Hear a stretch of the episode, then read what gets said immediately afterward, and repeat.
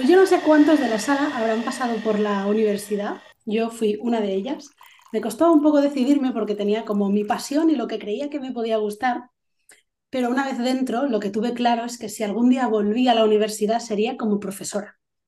Porque me, pone Ana una cara. Ese rol mola más.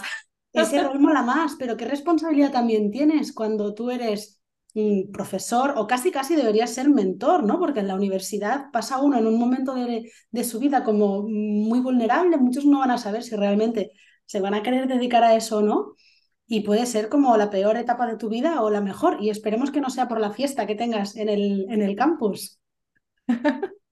Totalmente. Y lo decía porque hoy estamos con Ana Atencia, que ella es coach y está especializada en formar a personas que van a formar, ¿no? Que es un rol que yo he desempeñado también algún momento de mi vida y es creo que fascinante si, si amas lo que, lo que te gusta. Bienvenida Ana, ¿cómo estás? Ay, bienvenida, bienvenida, mil gracias. Eh, yo feliz de, de, estar aquí y me encanta ¿no? como esa introducción que has hecho de, de la universidad, porque yo me gradué como pedagoga y yo me recuerdo que durante los cuatro años de carrera, o sea, la historia de la educación, súper aprendida, eh, a día de hoy siento que no me ha servido para nada porque la práctica es una cosa y la teoría es otra. Entonces, eso que dicen, ¿no? De ser formadora, pero además tener como ese papel casi de mentora, para mí es crucial si queremos que la educación triunfe, sea práctica, sea aplicable, se pueda integrar en el día a día. Porque eso en la universidad, a día de hoy, o al menos en la carrera que yo cursé, mm, práctica había poca. práctica había muy poca y realmente se puede mezclar esa parte teórica que necesitas de contexto, que eso, ¿no? Como ese background es, es necesario, pero en cuanto a dosis, porque si nos vamos un poco a la pirámide del aprendizaje, ¿no? Esa famosa pirámide que te dice eh, qué es lo que más recuerdas y qué es lo que menos recuerdas en función de la actividad que has hecho, tenemos clarísimo que lo que funciona mejor es la práctica y ayudar a los demás a hacer las cosas. Entonces no se entiende que gran parte de la estructura formativa de una carrera universitaria o de la escuela en general, en algunos casos, siga siendo la teoría pura y dura. Sí, ese es el learning by doing, ¿no? Aprender haciendo. Yo quiero poner las manos en la masa, quiero meterme de lleno para esa teoría que me estás explicando, poder aplicarla y ver en la acción pues si me surgen dudas, si me surgen preguntas, si tengo alguna curiosidad o si a mí me surge alguna idea de repente creamos aquí otra cosa maravillosa. Entonces, para mí sí, em, no es que la práctica se tenga que implementar y que se tenga que aplicar también, es que se debe hacer de esa manera. Para mí, el equilibrio perfecto estaría entre un 20-30 teoría y un 70-80 práctica. Porque en la práctica también hay mucha teoría, porque básicamente la tienes que aplicar para que te funcione. Entonces, como Em, la, parte fácil, hacerlo así, hacerlo bonito, hacerlo eh, muy experimental para los cinco sentidos, para que la persona se involucre en su propio proceso de aprendizaje y lo vaya descubriendo y se vaya transformando a medida que avanza. Eso es precioso, eso es maravilloso. A mí, a mí esa parte me encanta, ¿no? Es como los niños cuando aprenden jugando, pues igual, eh, no le explicamos la teoría, sino que es como, venga, vamos a hacerlo y en ese hacer yo misma voy descubriendo que si me funciona, que no me funciona, cómo acabo antes, que me resulta más fácil, que me resulta más complejo, dónde tengo que pedir ayuda e intervienen otras figuras que pueden formar parte del equipo, ¿no? El aprendizaje cooperativo. Entonces, bueno, eh, para mí es apasionante, por eso me gradué como pedagoga, me sigo dedicando a la formación. Es un área que me encanta en todos sus roles, tanto como formadora como, como alumna, eh, me flipa me flipa el aprendizaje. Y creo que hasta el día que me vaya de aquí yo voy a seguir aprendiendo de todo, me encanta. Mi, mi hijo el otro día me dijo, el, el mayor, el de seis, me dice, mamá, ¿qué viene antes? ¿Reyes o la Pascua? Y le digo, ¿por qué me lo preguntas? Me dice, para saber cuándo pido los regalos que yo quiero. Y digo, venga, va, pues vamos a ponerlo en práctica, ¿no? Porque es muy fácil darle una respuesta pero a ver qué herramientas tienes tú para dar con esa respuesta tú solito, ¿no? Y aunque no te las sepas de memoria todavía como un lorito, vamos a ver dónde podemos consultar esto, vamos a buscar un calendario. Entonces yo creo que hay una, algo que debe acompañar al 100% lo que es la formación y el aprendizaje, que para mí es la creatividad. ¿Cómo lo ves? Indispensable, porque al final eh, bueno, aprendemos de muchos sitios diferentes, aprendemos de muchos mentores diferentes, de muchos formadores diferentes, cada uno tiene su propia visión y es en ese momento en el que nosotras empezamos a unir todas esas ideas y hacemos nuestro propio cóctel, que es que podemos experimentar, que podemos encontrar nuevas teorías o nuevas estrategias que a nosotras nos funcionan mejor. Y eso, eso es creatividad. No es consumir la información como seres pasivos, sino formar parte activa de ese proceso de aprendizaje. Entonces, empezar a asociar esas ideas que ya nosotras traemos en nuestra mochila con esas otras que estamos aprendiendo, que estamos incorporando. Y también muy importante para mí, la creatividad va muy ligada al sentido crítico, el saber discernir que sí tiene sentido conmigo, que sí está alineado conmigo eh, y que de estas ideas, en este momento vital en el que yo me encuentro, no, y por tanto pues la dejamos ahí como en un cajoncito, que ya recurriremos a ellas quizás en otro momento o quizá no. Pero para mí la creatividad sí que es importante, pero no solo para la educación o para la formación, sino yo creo que para cualquier cosa en la vida, hasta para hacer una receta en la cocina, necesitas creatividad cuando abres la nevera y tienes tres cosas y es como, venga, mm, tengo que hacer un plato y que se pueda comer y que esté rico, ¿no? También es creatividad esa parte. Así que como en todo, indispensable para mí, sí, sí.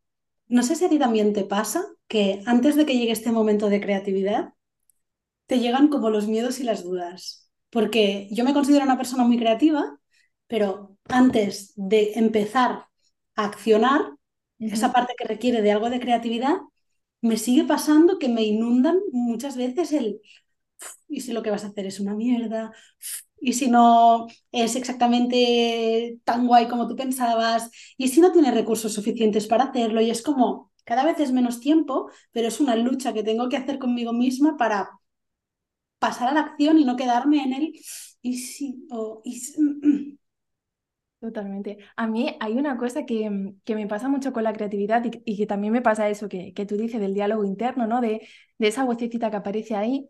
Y es que para mí la creatividad en muchísimas ocasiones, en mi caso yo te diría en un 70-80%, eh, funciona como en un nivel inconsciente en el que yo no estoy trabajando expresamente en la creatividad, eh, sino que, por ejemplo, yo tengo una idea, quiero eh, lanzar un curso, quiero lanzar una formación, básicamente casi todo lo que creo son formaciones, entonces siempre va relacionado con tema formación, em, pero es verdad, cuando tengo como la idea de quiero lanzar un curso sobre, em, bueno, da igual, eh, ponle el tema que tú quieras porque tampoco quiero hacer ningún spoiler o no quiero derivar la conversación a otros temas, pero quiero lanzar un curso.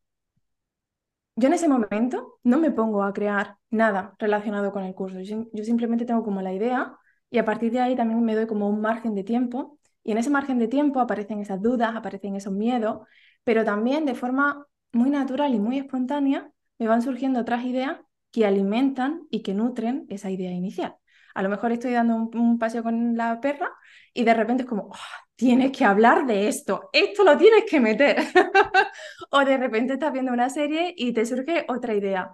O te acabas de despertar, que es como para mí uno de mis mayores momentos de creatividad, que no lo entiendo porque estoy súper dormida, pero es en ese momento en el que tienes que hablar de esto, tienes que agregar este tema. En esta formación tienes que incluir tal cosa. Es como, de repente, casi sin querer, sin meter mucha lógica, el curso de forma, para mí, inconsciente, se empieza a crear.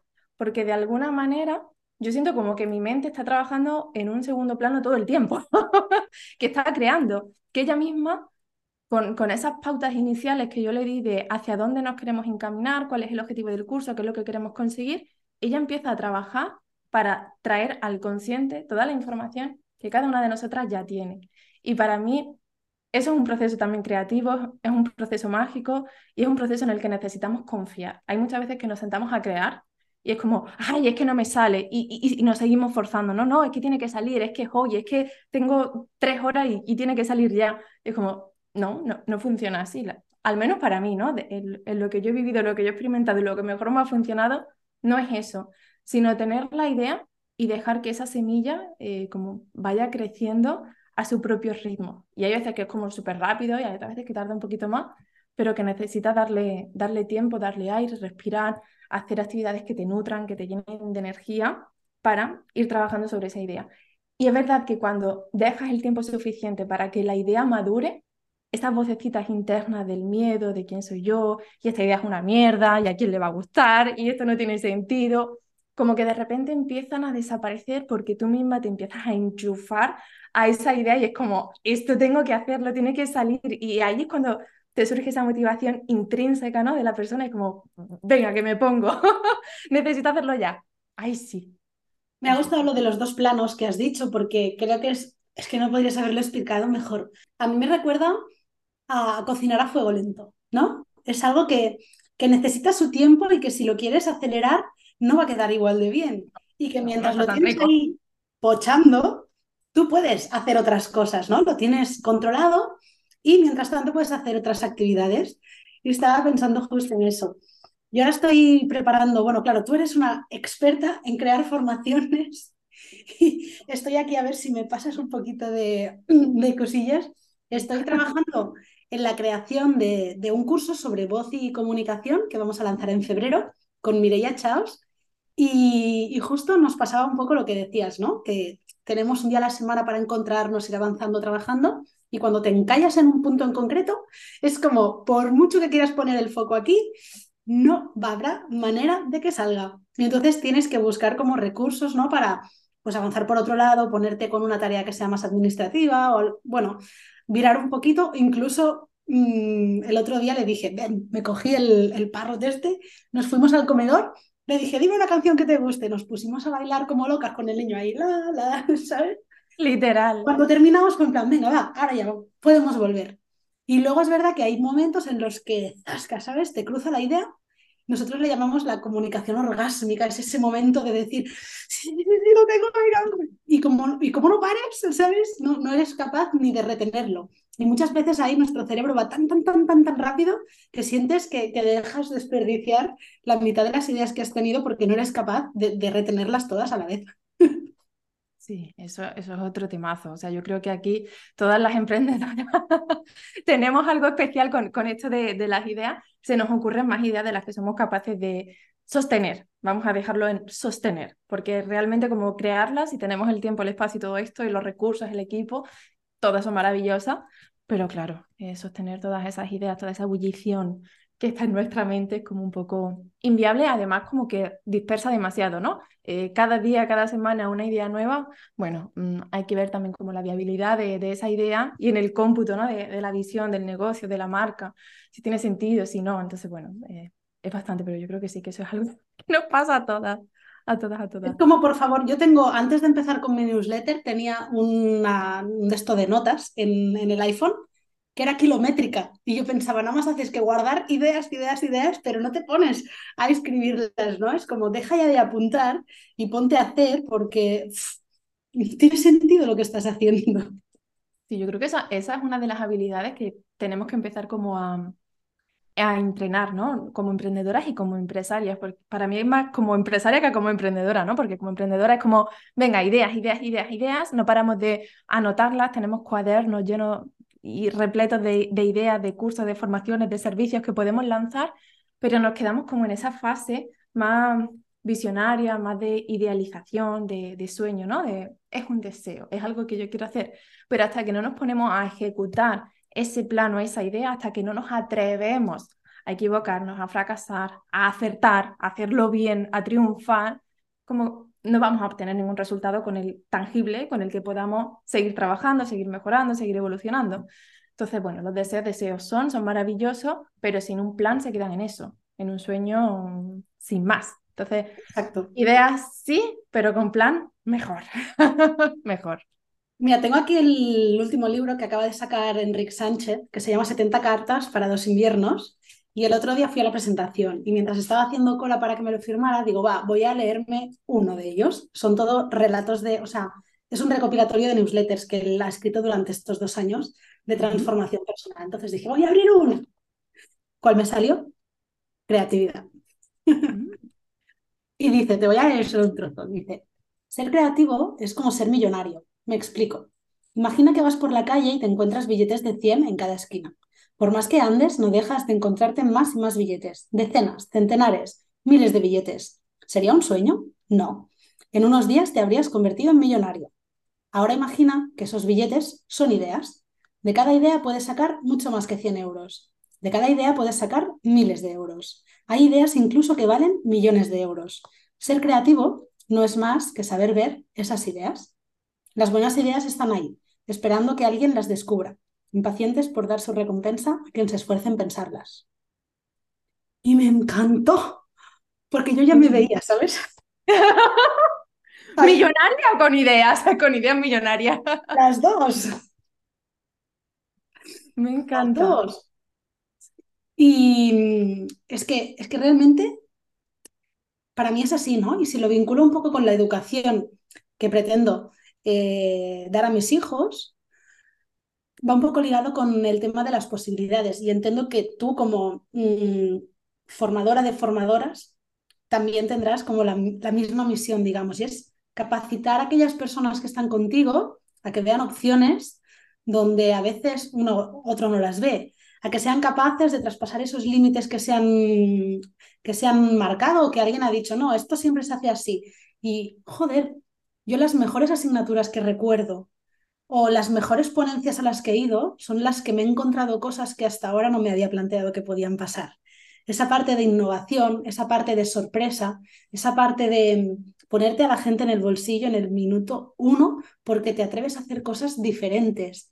Es como, wow, ya lo tienes todo, ¿no? Ahora a partir de aquí, ¿qué más hacemos?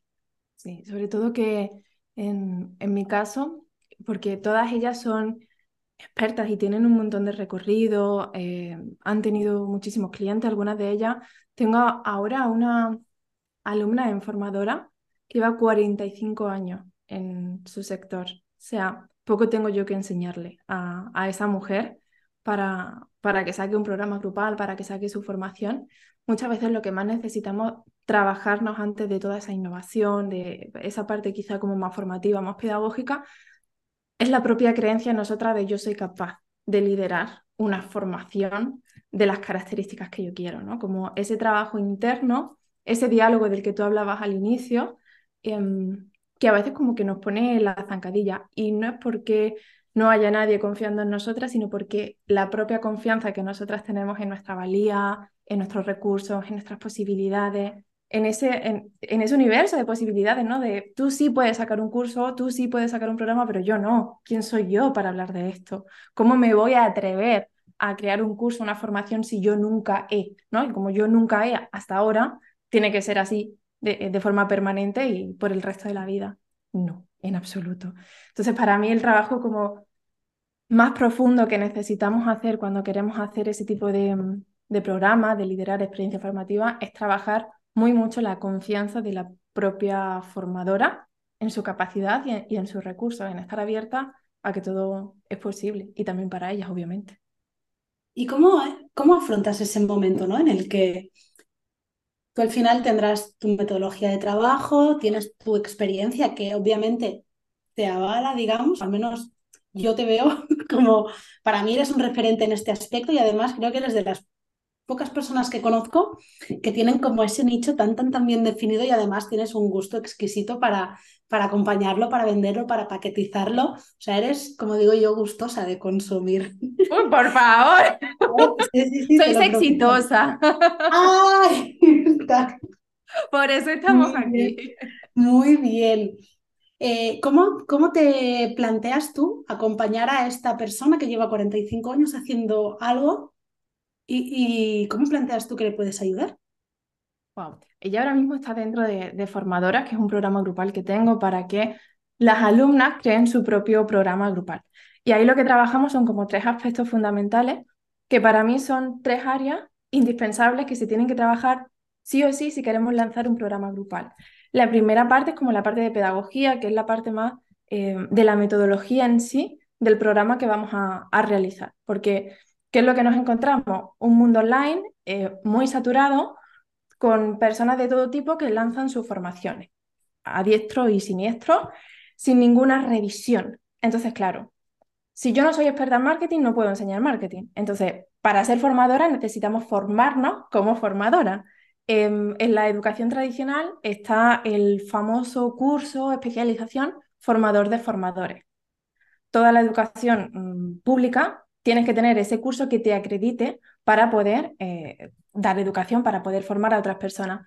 En el mundo digital eso no existe. Entonces, empezando por ahí, cualquiera puede cualquiera, entre comillas, creo que aquí no nos están viendo, pero estoy haciendo como la señal de, de la, el gesto de las manos. Cualquiera puede dar formación y no aprendemos con todo el mundo y eso yo creo que ya todas tenemos algún ejemplo tangible de qué formaciones sí han tenido un impacto positivo en nosotras, nos han transformado y qué formaciones hemos hecho y literalmente hemos sentido que hemos perdido el tiempo. Ya no solo el dinero, que el dinero, bueno, duele, pero el dinero viene y va, pero el tiempo es un, es un recurso que no se recupera. Entonces, realmente perder eh, dos horas o un mes en hacer una formación que no tiene ningún impacto ni ninguna transformación en ti, duele, duele. Entonces, eso es algo que queremos evitar. Por eso la parte de la, pedagogía es indispensable. Después tenemos como la parte de negocio, ¿no? Eh, donde se aborda pues cómo tener un negocio eh, de formación en el que podamos dar un buen servicio a la persona y que con ese servicio podamos sostener eh, económicamente a nuestra empresa, que sea rentable. No vamos a crear formaciones, ¿sí? Nada. Perdón. Nada, fallos. Cosas del directo. Es lo que tiene un bebé muy pequeñito y te necesitará una canguro. Tengo aquí a mi suegra que me está echando una mano y ahora me dice, están picando en casa y yo pues abre la puerta. Perdón. Nada, tranquila. La parte del negocio para que la formación que creemos sea rentable y no estemos vendiendo nuestra alma al diablo, mm, que eso también nos lo encontramos muchas veces. Es como creo un programa grupal y te lo cobro por 50 euros porque es grupal y no es individual y bueno, te lo doy todo por, por nada. Eso tampoco es así. Y después para mí una parte muy importante, yo creo que casi la que más, es esa parte de mentalidad que muy pocas veces se trabaja.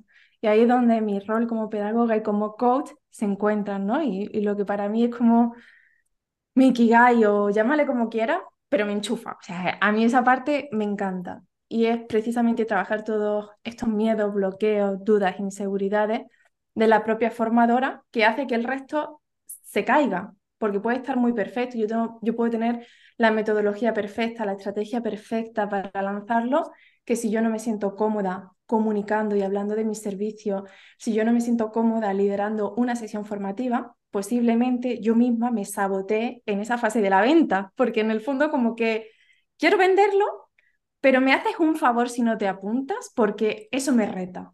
Entonces, eso necesitamos trabajarlo, necesitamos abordarlo, y para mí es como hacerlo de manera integral, ¿no? Abordando todas las áreas que son fundamentales para que tú lo hagas, para que te sientas segura, para que te sientas cómoda, sobre todo para que lo disfrutes, porque es algo tan bonito de, de hacer, es algo tan bonito a la hora de poder vivirlo, de poder compartirlo, de conocer a otras mujeres, a otras personas con tus mismos intereses, que también quieren aprender de eso sobre lo que a ti te encanta hablar, que es como, no puede haber otra emoción que no sea el disfrute. Entonces vamos a trabajar lo que sea necesario trabajar para que tú cuando llegue el día te puedas sentir cómoda. Entonces, por eso se trabaja esa parte. Y volviendo a la pregunta que tú me hacías de cómo me planteo trabajar con, con, esta, con esta mujer que lleva 45 años, básicamente sacándole de dentro qué es lo que ella tiene y poniéndoselo delante para que lo vea. Porque es que hay veces que no lo vemos, hay veces que no reconocemos el valor que tenemos, ¿no? Es como vemos a la de al lado y decimos, no, pero, por ejemplo, es que, claro, ella es más joven o ella domina la parte tecnológica y yo no. Entonces veo sus virtudes y mis defectos y no veo los 45 años de experiencia que esa mujer joven no tiene. Entonces, como saber reconocer y saber mirar qué sí tengo y ponerlo en valor. Y cada una, según su situación, según sus particularidades, va a tener unas cosas diferentes a la otra. Por eso no es tanto mirar al lado y empezar a comparar, sino mirar dentro y empezar a sacar.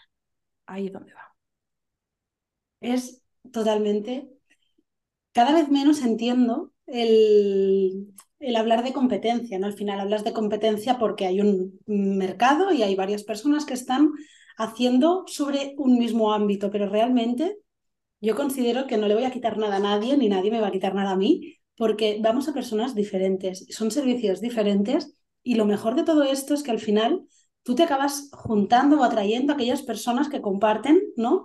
Tus mismos valores, tu misma manera de ver la vida, el gusto por una...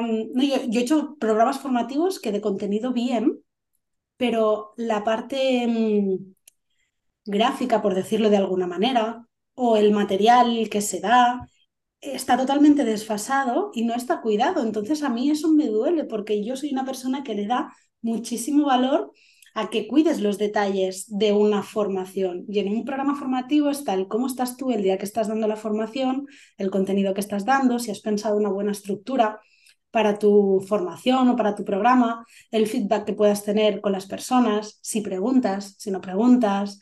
Eh, hay veces ¿no? que estás en, como en una masterclass y la persona que está haciendo la, la clase es ideal, maravillosa, dices, joder, qué fuerza, pero habla más de ella que no se interesa en, entender o en ver qué están esperando las demás personas de, de, ellas, ¿no?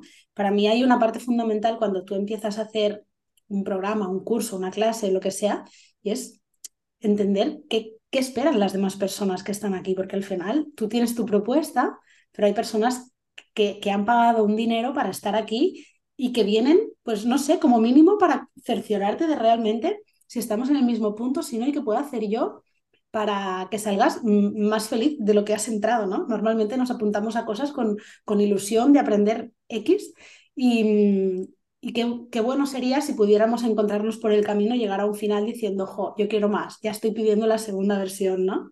Totalmente, totalmente. Ahí has nombrado uno de los patrones en los que normalmente, para mi, para mi gusto, caen como la, la formadora novata, ¿no? Y es, yo creo un currículum el que a mí me parece que es fantástico y, maravilloso, y no le pregunto a mis alumnas qué quieren aprender, o no le pregunto a mis alumnas qué saben ya o qué conocen ya del tema.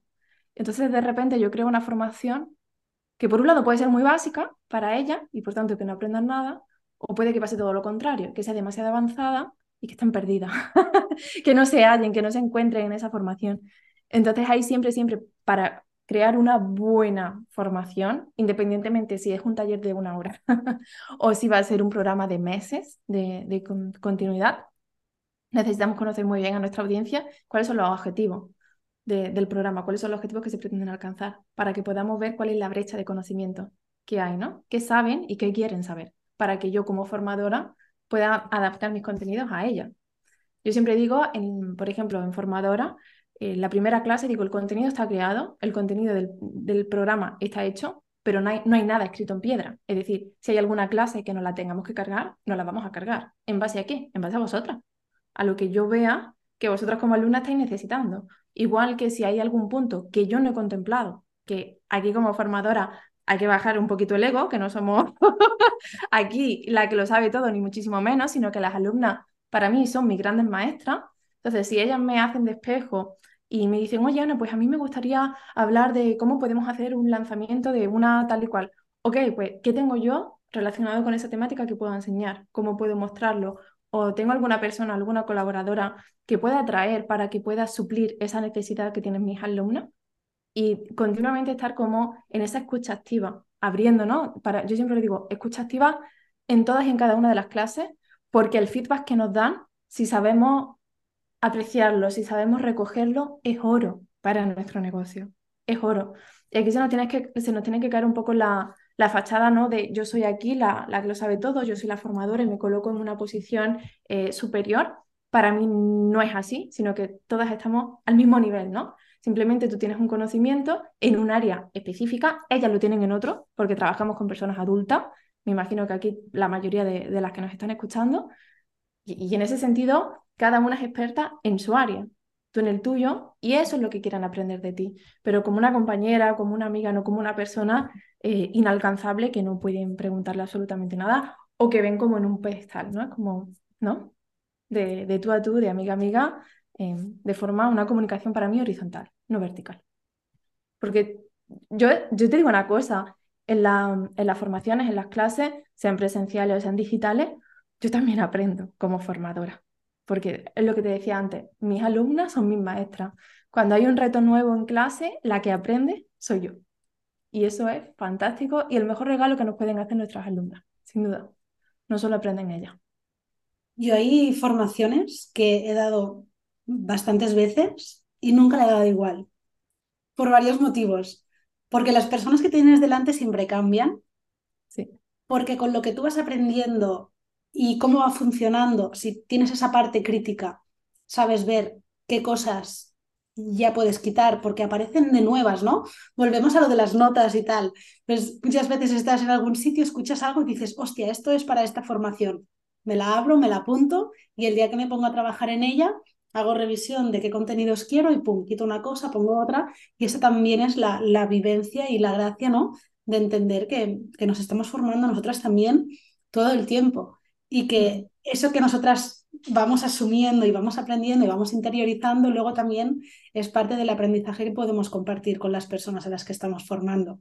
Sí, y nuestra experiencia evoluciona continuamente y por tanto nuestras formaciones también tienen que hacerlo, ¿no? Como de edición a edición, siempre hacer una revisión, ver el feedback que te han dejado de la edición anterior, ver que pueden mejorar, siempre hay algo que se pueda mejorar, un proceso, un contenido, un ejercicio, un workbook, un diseño, un gráfico, un... da igual, ¿no? Es como una formación se compone de tantos elementos que no sé, para mí a día de hoy, por ejemplo, de Regrábate recuerdo que hice 14 ediciones, ninguna fue igual, ninguna. En todas cambié metodología, cambié manera de hacerlo, cambié dinámica, experimenté, me di el permiso, ¿no? De voy a probar a ver cuál me funciona mejor y voy a experimentar cuál disfruto más, ¿no? Tanto yo como mis alumnas.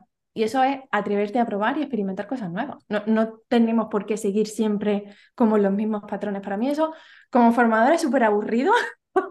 y si tienes que dar la misma formación en varias ocasiones, tú has dado la misma formación en varias ocasiones, ¿verdad? Por, por lo que comentas a veces se hace un poco como un reto para la formadora, porque cuando es la primera edición, como todo es nuevo, todo es maravilloso, pero cuando has repetido la misma clase cinco veces, es como, ostras, ¿qué le meto yo de nuevo para que a mí como formadora ese contenido no me aburra? Porque si yo me aburro, mis alumnas se aburren. Entonces la primera que tiene que estar enchufada y enganchada a ese contenido que voy a explicar soy yo. ¿Cómo lo puedo hacer más divertido? Y ahí también está el reto nuestro como formadora. Así que sí, que, hablando de retos, ¿cuál ha sido el mayor reto que te has encontrado tú en alguna formación? Eso que dices, joder, madre mía, ¿cómo salgo yo ahora de esta? sí, sí, lo tengo. lo tengo. Mira, pues fue en una edición de formadoras, vamos a dejarlo ahí. Yo siempre al terminar la clase, siempre hago una pregunta y es ¿qué te llevas de la clase de hoy? ¿Qué te llevas de la sesión de hoy? Un poco por recibir el feedback, ¿no? Ver del otro lado qué se llevan, qué sienten, qué, con qué se quedan de todo lo que hemos visto. Y ahí también podemos obtener ese feedback más directo de si ha sido una clase potente, si ha sido una clase transformadora o si ha sido una clase eh, ¿no? que, que necesita un pequeño reajuste. Pues en una de esas preguntas me dijo una alumna, pues no me llevo nada. Y tú con la No gota. ¿eh? me llevo nada. Yo, perdona, llevo una hora hablando, no te llevas nada. Entonces, bueno, em, terminamos la sesión, digo, bueno, ok, hablamos, eh, te hablo por privado, hablamos a ver qué pasa, hablamos si la formación es o no para ti. Le hablé, nunca me respondió ese mensaje, lo cual me dio como que pensar, sí, sí, sí, sí, fue, fue extraño por esa parte. Y dijo que, bueno, a ver la, la próxima clase, la próxima sesión, qué tal viene esta persona y en función de eso decidimos si se queda o se va, ¿no? Porque yo, por ejemplo, en mi caso, siempre he dicho que en mi empresa solo quiero clientes felices. Si no estás contento, yo te devuelvo tu dinero y mira, yo tan feliz y tan a gusto porque yo quiero dormir tranquila. Entonces, si yo sé que tú no estás a gusto, que tú no estás aprendiendo, pues igual no has tomado una buena decisión, no te has apuntado al programa correcto, yo te devuelvo el dinero y tan amigas. A partir de ahí, a partir de esa clase, pues la persona como que empezó a, engancharse pues yo recuerdo que ese comentario para mí fue como muy, muy doloroso. Yo esa clase me vi el replay y la grabación como 20 veces, ¿no? Para ver de, a ver, que, que igual eres tú y la clase, pues la verdad es un aburrimiento, no hay por dónde cogerla. Y tía, la clase para mí era una pedazo de clase. Y es que por más que la veía, solo como que me reafirmaba más. Y el resto de las compañeras, pues el feedback fue totalmente eh, diferente. Pero claro, yo solo me focalicé en ese comentario de no me llevo nada. Entonces, bueno, a partir de ahí, pues eh, tomé otra serie de acciones, decisiones, como por ejemplo contactar con ella, como por ejemplo el tomar la decisión de si en la siguiente clase está igual, pues oye, se va y, no pasa nada. Y también es otra manera de no contamines al grupo, porque e, eso hace daño, ¿no? En lo que es el clima, también a nivel online, aunque estamos cada una dentro de nuestra casa, cuando escuchas eso de una compañera o cuando ves que hay así como una crispación, em, para mí es como que disminuye la energía y no es lo que quiero en mis formaciones. Entonces, cada una por su lugar. Pero bueno, al final, como te digo, se enganchó, seguimos trabajando, terminó el programa, terminamos todas contentas y fue como un reto, algo que siempre voy a guardar. Y recuerdo que incluso las compañeras me escribieron por mensaje privado y era como, Ana, ¿qué ha pasado? Ana, ¿qué tal? Ana, ¿qué? Y yo, cosas que pasan, cosas que pasan. Así que en una formación tienen que pasar muchas cosas. En formadora yo las preparo para un montón de situaciones diferentes y aún así hay otras situaciones que se van a dar y que no podemos controlar, que son imprevisibles y que ahí está también nuestra habilidad a la hora de liderar y gestionar esas situaciones que nos van a sacar de nuestra zona de confort, de las que vamos a aprender un montón, sin duda. Un huevo, sin duda. en relación a esto, estaba pensando, es que muchas veces, fíjate, te miraste la repetición no sé cuántas veces, ¿no? simplemente ese día, esa chica tuvo un mal día. Puede ser. Muchas veces, no digo que siempre, porque está bien, ¿no? Que hagamos el hecho de revisar y de asegurarnos de que realmente, pues, estemos dando lo mejor de nosotras siempre que podamos o que el contenido esté bien. A lo mejor ese día estabas tú y no estabas muy fluida, ¿no? Pero hay veces en que un comentario así a ti te machaca por varios días y simplemente es que esa persona ese día pues no estaba muy a gusto con ella misma y lo soltó ahí. Y a veces hay cosas que dicen más de ellos que de nosotros. Y, tú ahí te torturas y te torturas. Pero bueno, mm, no está mal. Para mí uno de los... En mi, caso, en mi caso, perdona, te digo, ese comentario no estuvo en mi mente durante días, sino durante semanas. Ya. yo recuerdo eso como muy intenso, así que es verdad que ya después como que esa vocecita, la vocecita interna, se hizo más chiquitita porque yo ya veía como que ella estaba más comprometida, estaba más implicada. Eh, en, esa pregunta final que yo hacía de ¿qué os lleváis de la sesión? Pues empezaba, ¿no? Como a decir qué es lo que se llevaba y era como, ok, vale, bien. Me imagino a la clase de nuevo. Cuando llegó ese momento, ¿no? ¿Qué os lleváis de hoy? Por Dios. ¿Hago la pregunta o no la hago? Ahí, hay que hacerla. hay que hacerla. Y uno de los retos que me encontré así como más heavy fue formar a personas con otras capacidades. En mi caso, las, las formaciones casi siempre eran presenciales, pero cuando te enfocas en hacer, o sea, creo que un buen entrenamiento, un buen aprendizaje es tener como recursos para explicar las cosas de diferentes maneras, diferentes dinámicas para llegar al mismo propósito, porque luego viene un día un compañero, una persona que es ciega o que es sorda o que es disléxica o vete a saber tú el qué, ¿no? Y cómo puedes tú ayudar igualmente a esa persona con los recursos que tienes.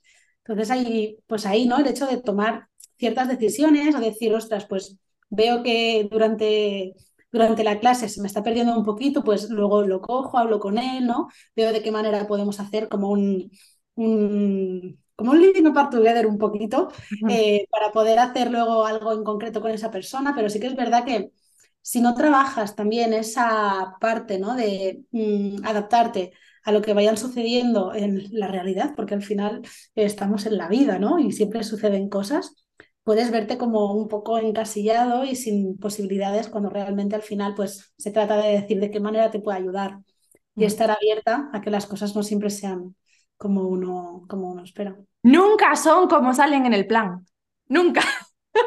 o sea, en muy poquitas ocasiones todo sucede tal cual nosotras lo diseñamos, creamos la estructura, sino que, y, de hecho, para mí como que debe ser así, una formación está viva, en una formación pasan cosas y ahí nosotras tenemos que, para mí, una de las grandes habilidades, la improvisación, en el sentido de adaptarnos rápidamente a las circunstancias, a las características, a las necesidades que tenemos en ese momento. Y no nos ha dado tiempo de, en casa, preparar una clase específica para una persona sorda, por ejemplo, pero de repente lo tienes en clase y tienes que actuar, tienes que tomar una decisión o tienes que ver cómo, cómo salir del paso. Así que para mí sí, una de las es la improvisación. Yo recuerdo eh, esta es otra anécdota. Esto fue em, dando clases de francés en, en, un colegio. Me estás leyendo la mente. ¿Me yo no hablo francés. Pero yo no hablo francés, que, que, es lo más gracioso. Pero fue uno de mis primeros trabajos como maestra, ¿no? Para, para niños. Yo decía, eso no tiene que ser tan difícil. Y yo recuerdo eh, que estábamos viendo como los materiales em, de clase, pues boli, libreta y, y cosas así. Y me dijo un chico, oye maestra, ¿y cómo se dice Tipex? Y yo, búscalo en internet y el próximo día me lo comparte, porque yo no tengo ni idea. Pero le tienes que dar una respuesta, ¿no? Y es como, ¿cómo incentivo que la propia persona aprenda por sí mismo? Pues mira, búscalo tú y a la próxima me lo cuenta. Esa fue una manera también de, de improvisar, de salir y fue como, oye tierra, trágame. ¿Qué hacemos ahora? ¿Por dónde salimos? Sí, sí, con, con niños se aprende un montón.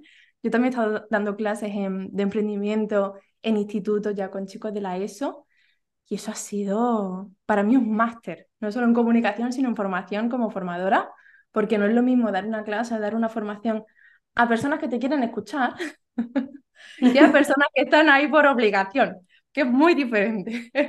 Cómo les atrapan la atención a esos chicos, a esos chavales que están ahí con, con las hormonas a flor de piel y que, bueno, no, no, no quieren verte en realidad.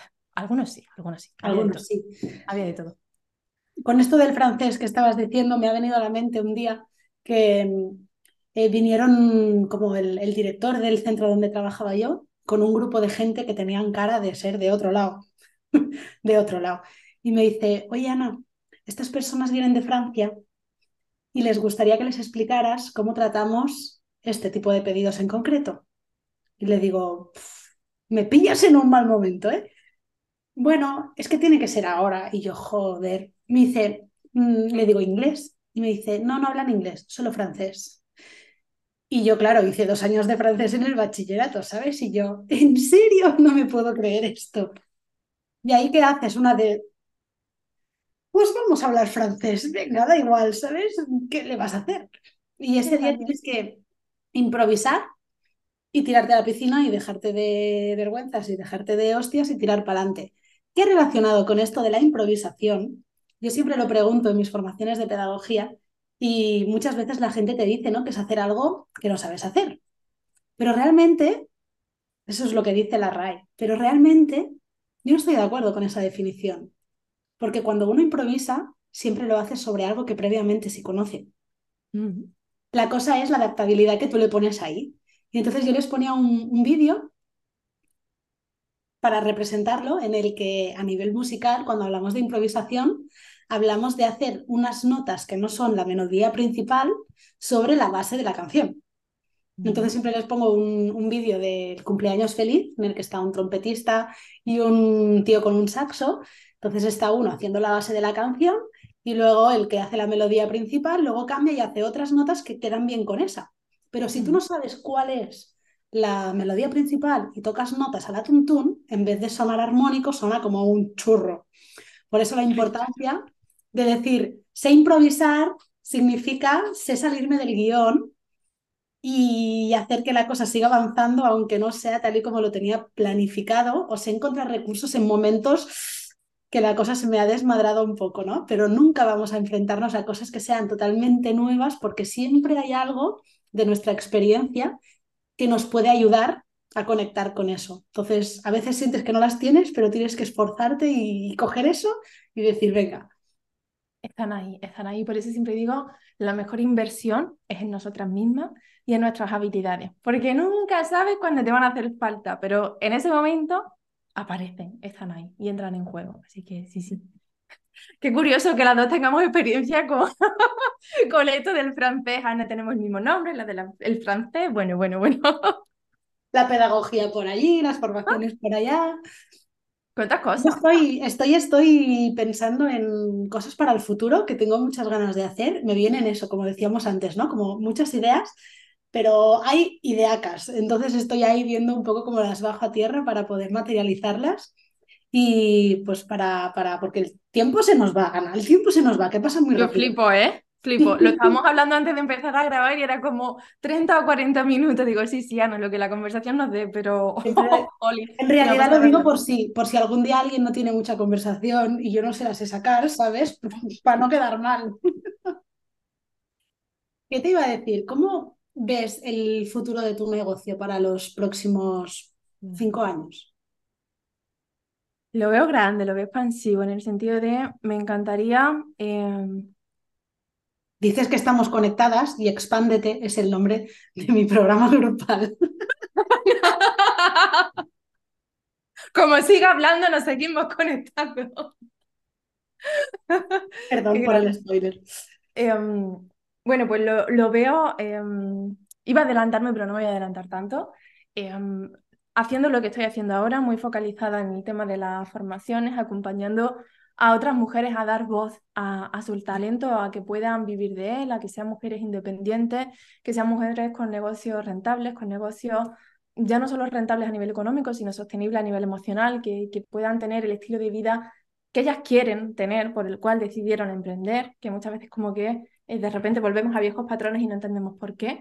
Y todo ello pues a través de un programa grupal, a través de las formaciones, a través del acompañamiento a otras personas en aquella área que tú disfrutas o que a ti te nace. Entonces, ese es algo que, quiero seguir haciendo, que quiero seguir potenciando. Y también en Perla, que no lo he nombrado por aquí, pero lo nombro muy rápidamente, es una comunidad para coaches, psicólogas y terapeutas.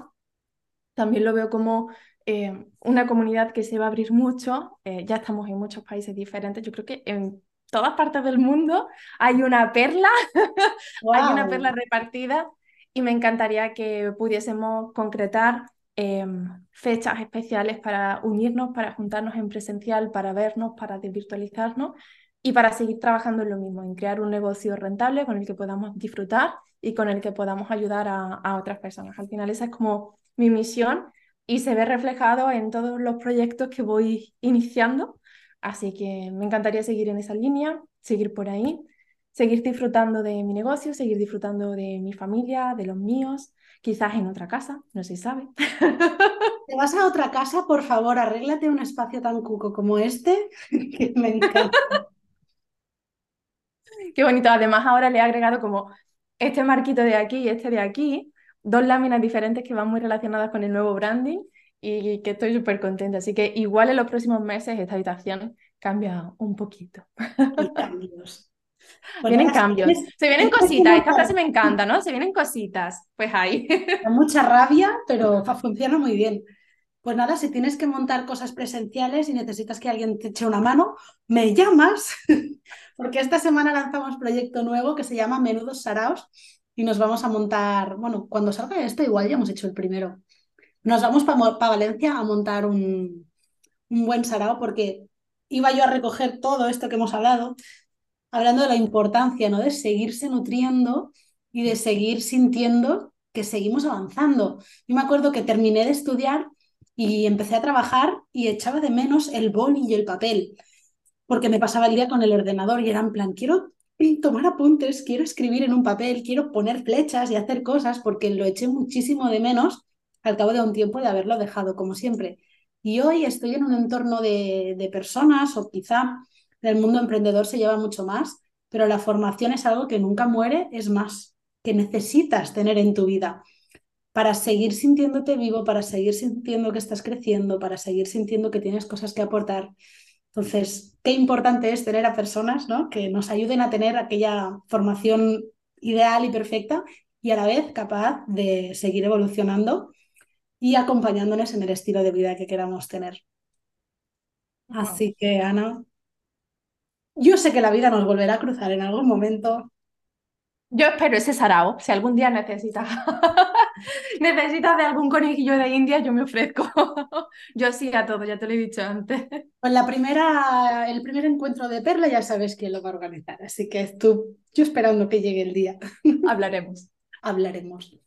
Oye, un placer tenerte, tenerte por aquí. Un placer, Adriana. espero poderte abrazar pronto y seguro que en algún sitio u otro nos vamos a, nos vamos a encontrar. Y muchísimas gracias por este ratito tan guay. Ay, ojalá que sí, Ana. Mil gracias por traerme a tu espacio y mil gracias también a todas las personas que nos hayáis escuchado y que hayáis llegado hasta el final. O sea, maravilloso y muchas gracias a todos, de verdad. Muy bien. ¡Ay, qué emoción! ¡Qué chulo! Una de cada. Un podcast para arreglar el mundo y de paso a ella misma con Anna Rusell.